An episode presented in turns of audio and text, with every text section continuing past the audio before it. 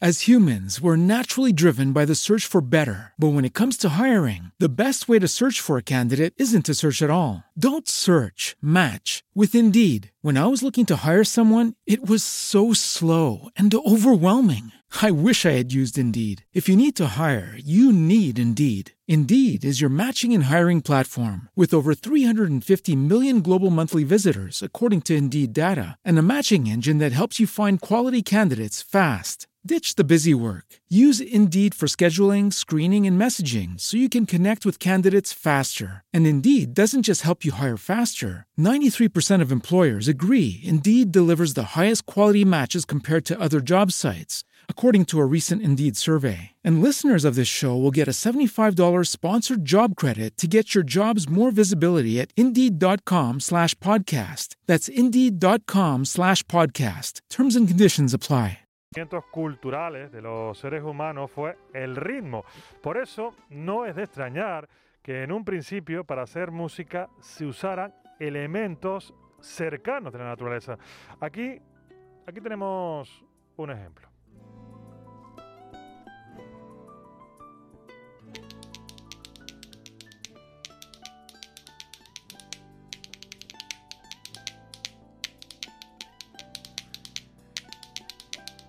Escuchamos un toque de, de La Paz y es precisamente de eso de lo que hoy, Juan Carlos, nos vas a hablar, ¿no? Sí, como bien has dicho, hemos escuchado música eh, hecha con, con lapas, chocando entre sí. Y no sería descabellado pensar, yo creo que es bastante lógico, que una sociedad como la de los primeros canarios, que usaron su medio natural en abundancia, pues no, hayan, no hubieran descubierto lo, que son las lapas para crear eh, sonidos rítmicos, más cuando todas las crónicas hablan de que les encantaba la, música. Si bien no hay pruebas, como decía, claras de ese uso en la época indígena, sí existen bastantes testimonios del uso de, las lapas para acompañar a timples en, parrandas, sobre todo en la isla de Lanzarote y Fuerteventura. Fíjate, Joinio, que el gran poeta gomero, Pedro García Cabrera, les dedicó un verso. Me hice unas castañuelas con dos lapas de mar. Cuando suben las mareas, me, se ponen a replicar. Vaya. En principio, Juan Carlos, parece, digo parece, ¿eh? que no eh, hace, falta grandes conocimientos musicales para, para un buen toque de lapa. No, y yo creo que ahí eh, reside precisamente su fuerte. Basta con tener un buen oído, un sentido del, ritmo para poder sacarle eh, a dos lapas todo lo que puedan dar de sí como, como instrumento musical. Es más, yo me atrevo a decir que esa facilidad de uso pues la convierten en, en, algo bastante útil en, los centros educativos con una doble finalidad. Por un lado, pues eso, lo de introducir en lo que es la, música, adiestrar al oído de los estudiantes pero también para mantener su uso tradicional. Y en eso precisamente ha jugado un gran papel un proyecto educativo que ha venido, ha estado avalado por, el, por la Consejería de Educación del, Gobierno de Canarias. Bueno, pues vamos a conocerlo. Para conocer eh, esta interesante iniciativa, eh, saludamos a Juan José Monzón, que es creador del proyecto El Taller de la Lapa de, Sol. Eh, Juan José, buenas tardes. Muy buenas tardes, encantado de estar con ustedes compartiendo este ratito. Igualmente, muchas gracias por, por atendernos aquí en Taro Temprano. Eh, Juan José, ¿qué, le movió a introducir el toque de, del APA en las aulas?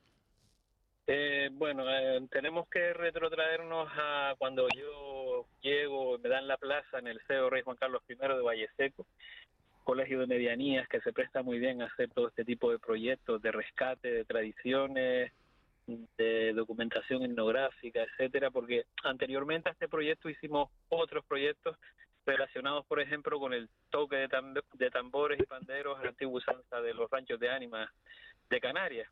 En el año 2014, eh, siguiendo siguiendo con, con, nuestro quehacer en el aula, eh, Suso Morán, que es un conocido folclorista de aquí de Gran Canaria, eh, se puso en contacto conmigo porque conocía de nuestro trabajo en el aula y nos propuso de, hacer la aplicación didáctica y entonces nos pusimos durante todo ese curso 2014-2015 a, trabajar con las lapas, con, el alumnado en el aula y fue todo un éxito, la verdad, porque acabó extendiéndose casi que a toda Canarias. Eh, los propios alumnos del, del aula de música acababan enseñando a los alumnos de institutos limítrofes que eran sus amigos a tocar las lapas. Además porque la lapa es un instrumento que se presta perfectamente, es portable, te la echas al bolsillo y, y, acompañas cualquier música con ella. No ocupa mucho espacio y estas cosas, está muy bien. Pues, y una preguntita, y dentro de lo que es la introducción en, las clases, ¿has recogido también testimonios vivos del, del uso popular de, de, las lapas para hacer música en alguna isla o lugar en concreto? Sí, por supuesto. Eh, tenemos el caso de don Antonio Corujo y don Domingo Corujo, una isla de Lanzarote que han sido, digamos, lo, el, el, pilar fundamental en el que nos hemos basado para, para, para enseñar. O sea, Suso Morán aprendió con don Antonio Corujo en la barbería en Lanzarote. Una vez que pasaba por allí, pues don Antonio siempre está presto a sacar sus lapas y a echarse unos versos y, y, eso fue lo que despertó la curiosidad en Suso para que a su vez acabara transmitiéndomela a mí y yo a su vez al alumnado. Y, y, hoy en día son muchísimos, ya digo, muchísimos los tocadores que están en Canarias que a partir de ver los vídeos de Aulapas que tenemos colgados en YouTube, de ese trabajo que hicimos en, en, en el Cerro de Valle Seco, ya son cada día más los tocadores de Lapa y grupos folclóricos, pero fundamentalmente fueron ellos dos, don Antonio Corujo y Domingo Corujo. Mm, mm. Yo, me atreví a decir antes que era fácil seguir el ritmo con las lapas, no sé si, si Eugenio también pensará lo mismo, pero realmente es, tan fácil. Yo, mi oído musical es, nulo. el, mío es igual que el tuyo, Juan Carlos, así que a ver qué, a ver qué dice aquí el maestro. Sí, bueno, es relativamente sencillo. Yo siempre digo que es mejor aprender con alguien que sepa porque vas a ir por la línea más recta que a lo mejor hacerlo a través de un vídeo. El vídeo te ayuda, no cabe duda, pero si tienes a alguien en el que te, pues, te revise las manos, la lapa se suele zafar mucho de las manos, pues hay trucos para cogerla, para que cuando estés tocando no, se, no te salga volando una lapa en mitad de un auditorio o de una actuación. El sudor también te juega malas pasadas porque hay gente que le suda mucho las manos. Es decir, hay pequeños trucos para, para aprender y aprender rápido. Si no, también se aprende, pero se tarda un poquito más. Eh, y sobrellevar el ritmo, pues bueno, es, es relativamente sencillo con siguiendo unos patrones básicos que además ya establecimos y, y anotamos con con la notación tradicional que conocemos como solfeo ya lo teníamos establecido en el aula para poder enseñarlo, ¿no? Por tanto, también el, oído también hay que tener un poquito de oído también para que suene mejor la lapa. Una cuestión es, ¿sirven dos lapas cualquiera o, hay también ahí, eh, Juan José, un proceso arduo de, selección y, preparación de las lapas? Em, si partimos de la base que en Canarias hay cuatro tipos de lapas que son las más conocidas, que es la lapa de sol, Em, la lapa curvina, otro tipo de lapa, la lapa de pie negro y la lapa de pie blanco. O sea, la lapa negra y la lapa blanca. Cuatro tipos, me lo apunto que no lo sé. Cuatro, tipos, cuatro, tipos, de cuatro tipos eh, fundamentales de lapas. Hay algunos más, pero bueno, esos son los que podemos conseguir en los bares, cuando nos sentamos eh, y nos comemos una sartenada de lapas, probablemente nos pongan o lapa negra o lapa blanca. eh, la lapa majorera, que es la lapa, la lapa de sol, que es esa más puntiaguda que, que vemos que es como un sombrero graciosero, esa ya casi está extinguida. Podemos darla por extinguida porque, por el marisqueo abusivo que se ha hecho en, en, las costas en Canarias.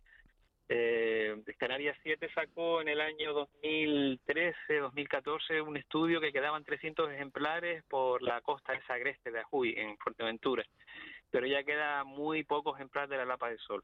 La lapa que se presta para tocar en el folclore es la lapa de, que llamamos de fondo, que es o bien la lapa negra o bien la lapa blanca. Bien, son lapas que son achatadas. La lapa, cuanto más achatadita, más cómoda es para, para cogerla entre las dos manos.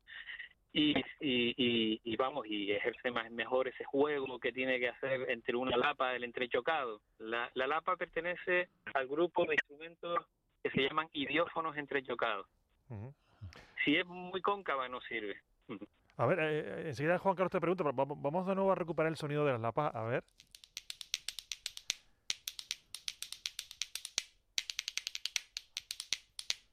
Estos son dos buenas lapas, ¿eh? entiendo. José, ¿no? Estas, son dos muy buenas lapas que además tengo el placer de decir que me hicieron dos alumnos cuando ya había yo salido del centro, pues yo ahora mismo no estoy en docencia directa, me encuentro llevando proyectos en la Consejería de Educación que tiene que ver con los contenidos canarios. Y esas dos lapas me sorprendió Carmelo Jiménez, que es el compañero que realizó conmigo el proyecto, que lo tengo que citar también, de Ciencias Naturales en Valle Seco. Sin él hubiese sido más complicado todo, la verdad, para llevarlo a la práctica, porque en su taller de tecnología, pues limábamos, pulíamos las lapas, etcétera. Y estas dos lapas me las prepararon eh, dos alumnos al paso del tiempo de haber estado allí. Imagínate cómo le escaló el proyecto. Ellos consiguieron estas lapas y dijeron, para Juanjo. y las prepararon, las pintaron, las pulieron y, me las hicieron llegar. Muy bien. ¿Y, existe alguna maña especial a la hora de poner las manos con, con las lapas para sacarle el mayor eh, rendimiento? ¿Algún, ¿Alguna técnica? Mira, en internet tenemos algunos vídeos eh, colgados, pero sí te puedo decir que la lapa tiene, bueno, cogemos para a la hora de tocar, cogemos una lapa que sea un poquitín más grande, que es la que golpea en la mano izquierda, si somos diestros, ¿no? Estamos hablando, si somos diestros, yo soy diestro, pues eh, me golpeo con la mano eh, en la mano izquierda, que con la lapa más gruesa. La tengo aquí en mis manos ahora mismo. Entonces, este sonido hace un sonido como plop, plop, plop. Vale, vale. ¿Y cómo, cómo la agarro? Pues bien, eso es un poco complicado si no me ven haciéndolo directamente, pero vamos, sería tan fácil como ver eh, que mm, introduzco el dedo índice entre las dos lapas, el dedo pulgar sujeta la lapa más pequeña por encima y el dedo medio sujeta la lapa más gruesa que les decía o más ancha por abajo. Entonces, eh, la lapa tiene, ahora mismo mm, no está golpeando una mano, sino está golpeando una con otra en mis manos, están entrechocando, y ahora sí voy a golpear en la mano. Se nota. Se nota, se, nota. El típico toque de, la lapa en Canarias es pan, tírame, tírame, pan, tírame, tírame, pan.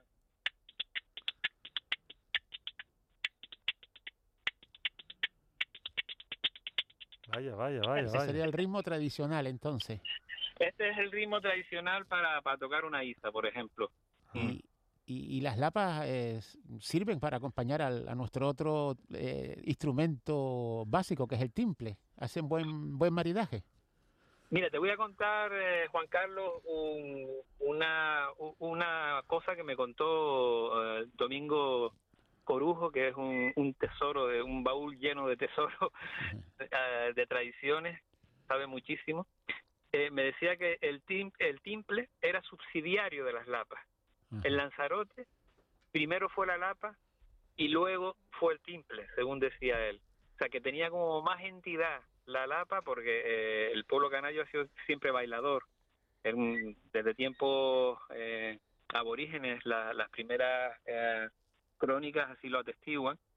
Y en Lanzarote en concreto eh, recuerdan que la lapa acompañaba la danza y el timple se supeditaba a la lapa. Fíjate la importancia que tenía la lapa y habían grupos, mucha gente tocando las lapas a la vez. Y, las lapas tuyas eran tuyas, o sea, no las prestabas. Era una cosa como muy personal de, cada tocador y, sigue siendo así. Bien.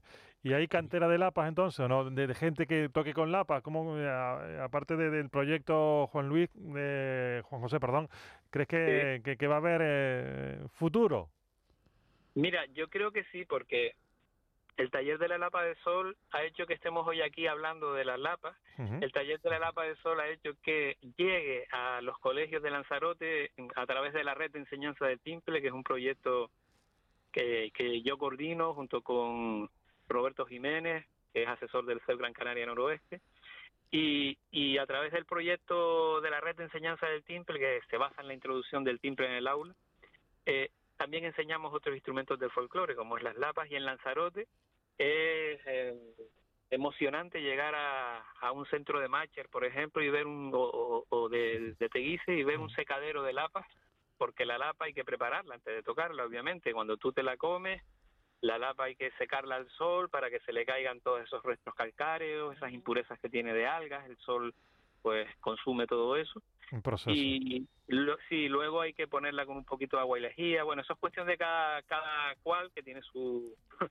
cada maecito tiene su librito, pero luego hay que limarla, hay que pulirla un poquito y cuando vas a centros de Lanzarote y ves a los chiquillos tocando, vamos, se te cae en la baba. Sin duda. Porque ahí ves la tradición que se perpetúa. Muy bien, pues nos alegramos, nos alegramos que se perpetúe la tradición. Eh, Juan José Monzón, creador del proyecto El Taller de la Lapa de Sol, gracias por atendernos y por también hacernos partícipes, incluso en directo, ¿no? De, de cómo, de cómo se toca. ¿eh?